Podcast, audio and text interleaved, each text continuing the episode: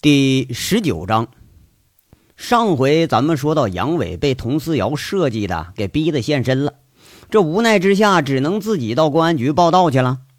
杨伟一直以来呢就不愿意见到吴铁军，说为啥呢？这倒不是因为呃是吴铁军亲手把他送进了监狱，而是因为现在混的这样啊，实在有点不好意思。有的时候吧，男人这个面子啊，真的比命还要重要一些。杨伟虽然不是那种说要脸不要命的人吧，但在老上司面前丢脸的事儿，一般呢还是不愿意做的。况且佟思瑶和邢贵找到他那时候，他正在那看厕所呢，这一下更让他有点羞于见人了。不过一听说虎子、小五子这群老兄弟个个都被传唤拘留了，这还真就不敢不去。这天底下呀，除了杀人犯和强奸犯，最坏的就是公安。你要真把人家给惹了，这大盖帽啊，能一年三百六十五天搅得你是鸡犬不宁。哎呀，这有时候呢，在现实的屋檐下，再牛逼的英雄也得低下那高傲的头。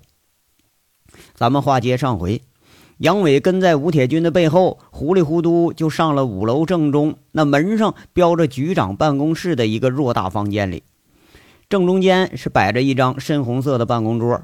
桌上是国旗、党旗两个装饰，墙后边还挂着一个警徽，看的是肃穆有加。屋子里啊，沿墙四周都是一圈沙发，估计这是为了开会方便。整个这屋吧，它有点寒碜，哎，连个上档次的盆景都没有，只有一盆绿的娇艳欲滴的大叶草。不过杨伟一看就知道这是个塑料制品。茶几上呢，都是烟灰缸。看样，吴铁军还和在部队时候是一个样子。那时候啊，战队里的队员呐，说起来也邪门出任务时候有纪律，谁也不抽烟。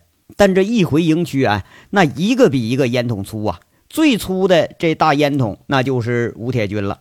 最厉害时候，他一天能抽两包。杨伟呢，原来他是不抽烟的啊，可是那时候啊，经常抽空就上吴铁军的办公室去顺点东西去。要说顺啥呀？那除了酒就是烟呢。他本来呢，你看光喝点酒，这烟不抽。可后来一想，不拿白不拿呀，是不是？拿着拿着呢，自己也落了这么个毛病，就学会抽烟了。吴铁军进了办公室，很自然地坐在了办公椅上，拉开办公抽屉，拿出来一条没有标签的烟，拆了封，扔给站在桌前的杨伟一包。呃，抽吧。杨伟这不知道吴铁军葫芦里卖的什么药啊！马上又是立正敬了一个军礼，报告队长，这烟瘾不大，可以不抽。吴铁军呢也被杨伟这一本正经的样子给逗笑了，他骂了一句：“贱骨头，让你抽你不抽，不让你抽你偷着抽，看好了啊，特工不抽别后悔啊！”杨伟讪讪的拿起烟，很小心的拆了包装，点上一支。有点落寞的说了一句：“队长啊，我都好多年没偷你的烟了。”这话一出口，顿时让办公室的气氛呢一下子显得有点沉闷起来。吴铁军狠狠的抽了口烟，长长叹口气，说着：“哎，四年多了，小和尚啊，这几年你怎么过的呀？还恨我不？”报告队长，我没恨你。我只是恨自己不争气。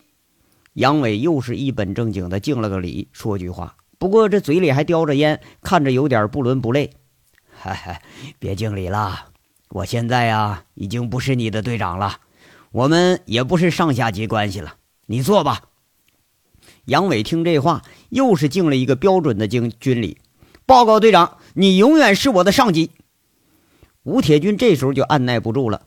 把这拆剩下的烟一股脑砸到杨伟身上，骂一句：“滚到沙发上！再他妈装孙子，我关你禁闭！”杨伟却是一脸的贼笑，干脆把烟都揣怀里，大咧咧坐在沙发上，翘起了二郎腿。吴铁军这一骂人呐，杨伟试探到了队长还是那个队长，并没有因为位置改变了而有了官腔。不过吴铁军同样也试探到了杨伟，虽然是改了个名儿。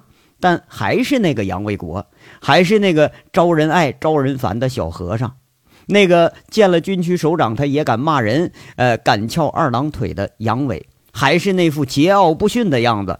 这两年从部队到地方，老关系一来就是说情啊，就是求自己办事儿。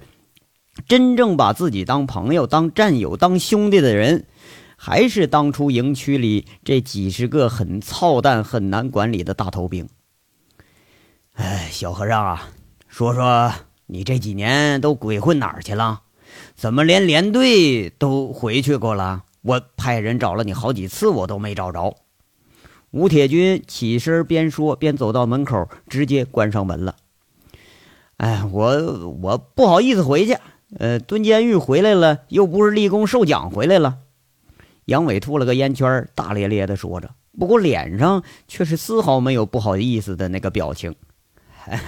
难得呀，你都知道不好意思了，我以为你这个脸皮啊比装甲车还厚呢。吴铁军瞬间也是笑意满面，看上去根本不像一个局长的做派，倒是和家人像是在闲聊。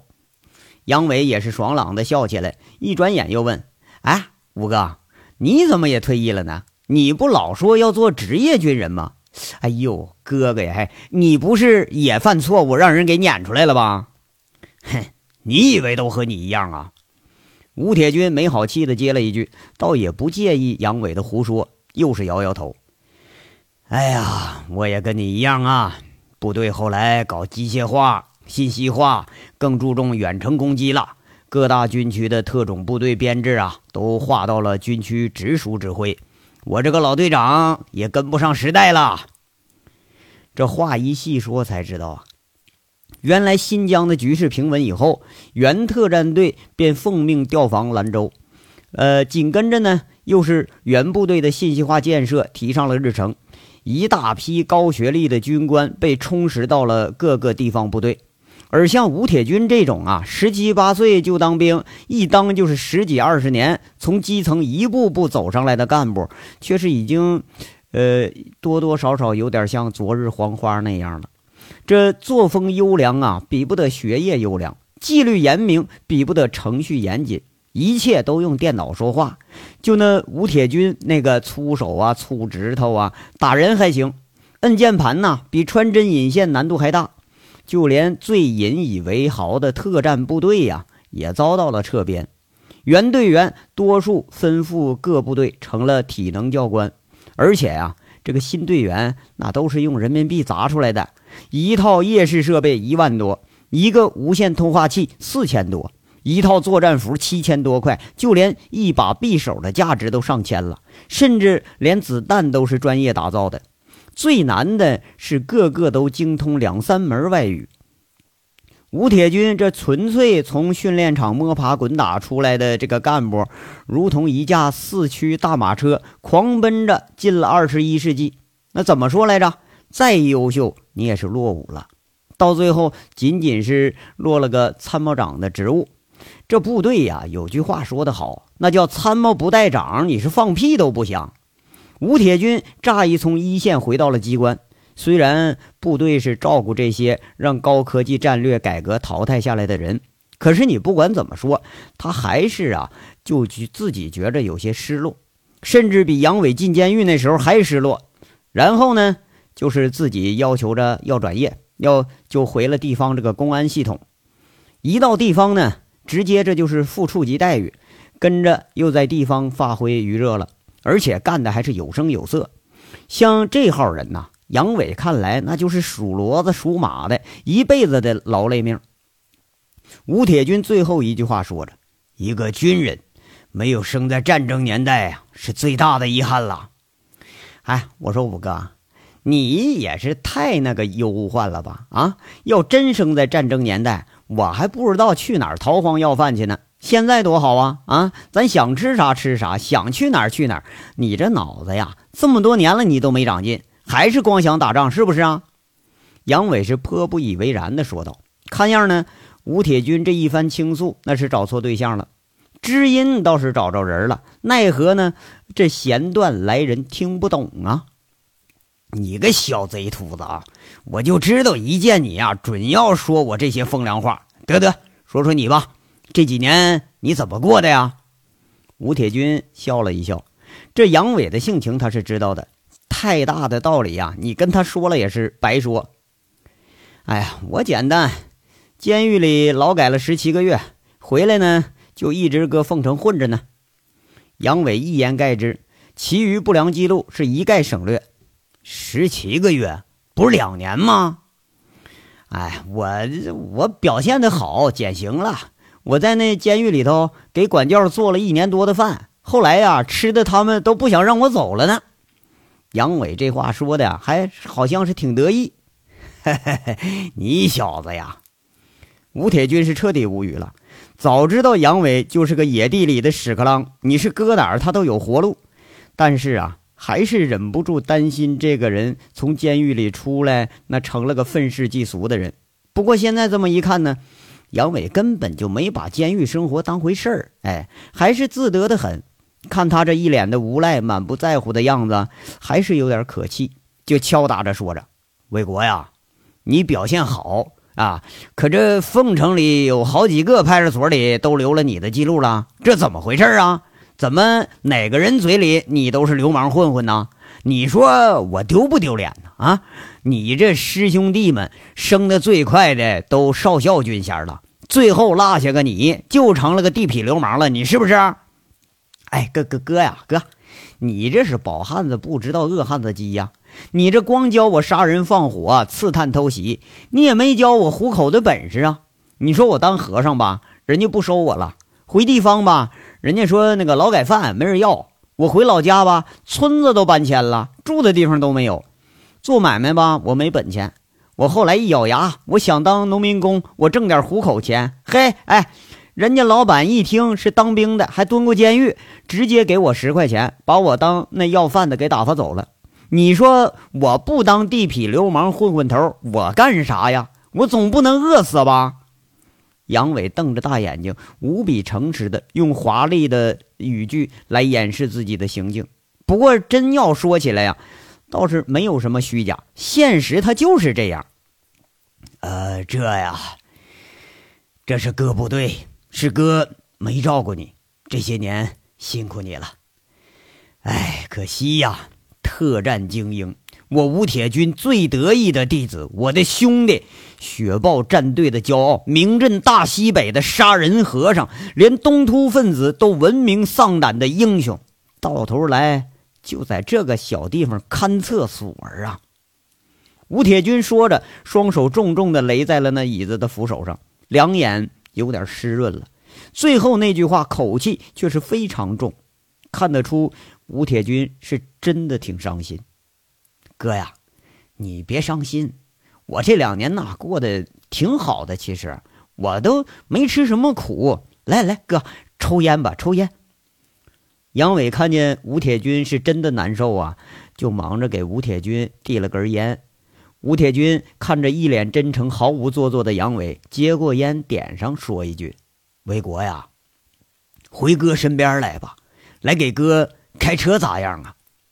这提议其实不错啊。杨伟只要不喝酒，这车技还是相当不错的。当年大雪封山，就是杨伟泼着命把一车给养给送到了山上的哨所。开开车，杨伟当时吓了一跳。怎么着？不愿意啊？我好歹坐的也是奥迪，够你风光的了啊！司机一个月工资八百，还有补贴和奖金。吴铁军好像给了杨伟一个很好的工作似的。那凤城当年最低收入保障那都五百呢，还八百？杨伟又吓一跳。这要是说刚出监狱啊，这数字还可以考虑考虑啊。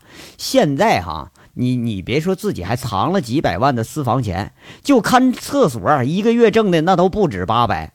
看来呀，老五还是那蠢样，对钱根本就没什么概念，够吃就成。雪豹战队里的兄弟们呢，都这德行，在出营区之前根本就没跟钱打过交道，啥玩意都是发的。你就有钱，他也没地方花。怎么着？不愿意来啊？还想当混混？吴铁军两眼一瞪，就有点不高兴了。哎，别别别，哥呀，你你说当司机干啥呀？我这喝了酒了没谱啊？这好多年我都没开车了，手生。要不啊，您招我到局里当警察吧。我这当警察肯定在行，给你帮忙抓个坏人什么的，一抓一准。杨伟直接开始推辞了，你说咱哥们儿现在大小也算是个款了啊，总不成再回头来挣这八百块钱吧？再说了，他还真不愿意跟老五混。这老五啊，啥都好，哎，就是管得严。当兵时候，吴铁军每天晚上熄灯之后，都要挨个床给那个盖一圈被子。这人心太细呀，原则性又强，别搞不好啊，又把自己给送进去了。你你想当警察？这次吴铁军就给吓了一跳，撇着嘴说了：“你都好意思提这要求？你这脸皮呀，真就够厚的了啊！你案底比脸皮还厚。你要当警察，那我就得看厕所去了。”杨伟是毫无掩饰的大笑，引得吴铁军也跟着一块笑起来了。笑声顿下来之后，吴铁军沉着脸，突然问了一句：“魏国呀，你给我老实说呀。”这两年在凤城有没有犯大案子？啊？没有，我绝绝对没有。杨伟开始赌咒发誓了，这话可是真吓他一跳啊！而且真就有的话，他也不敢说呀。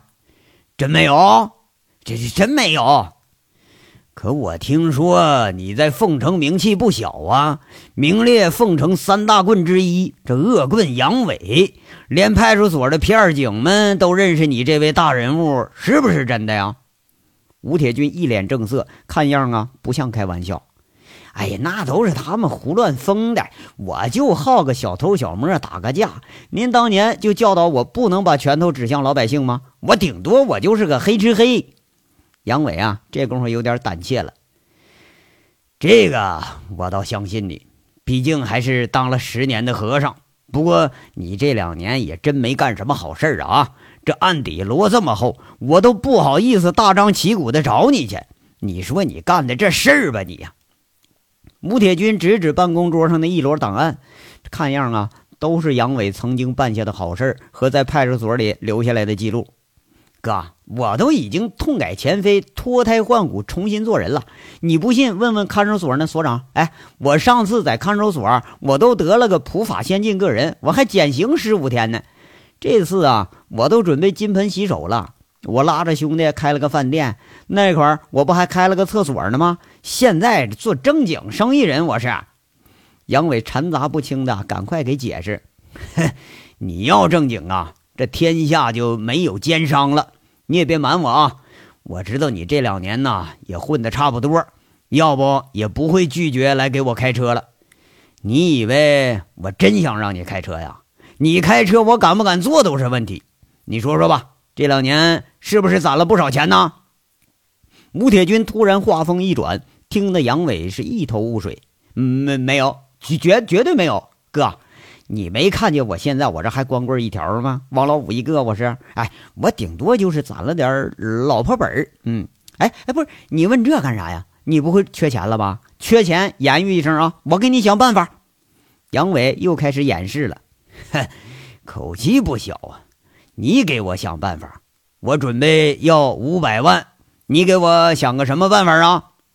吴铁军突然说了这么一句，吓得杨伟一下子就被烟给呛着了。这他妈不是心有灵犀吧？啊，这两年最大收入就是从季美凤和陈大拿两家得了五百万呢！啊，连修路带开饭店，我花不少了。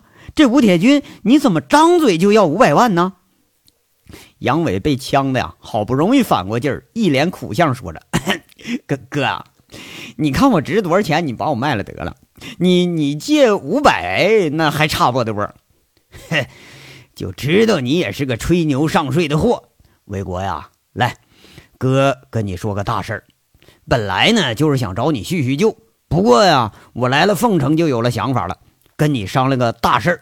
没有五百万呢，就帮哥挣五百万。”哥这心愿呢，就靠你来了啊！吴铁军干脆的起身坐到沙发上，像当年兄弟们一块盘腿坐在野地里一样，正式拉开了话匣子。这烟雾缭绕的办公室里，味道是越来越冲，烟灰缸里的烟屁股是越积越多。一旁静静倾听的杨伟脸色越来越凝重，只是感觉到自己压在心底多年的热血。自己他又奔发起来了。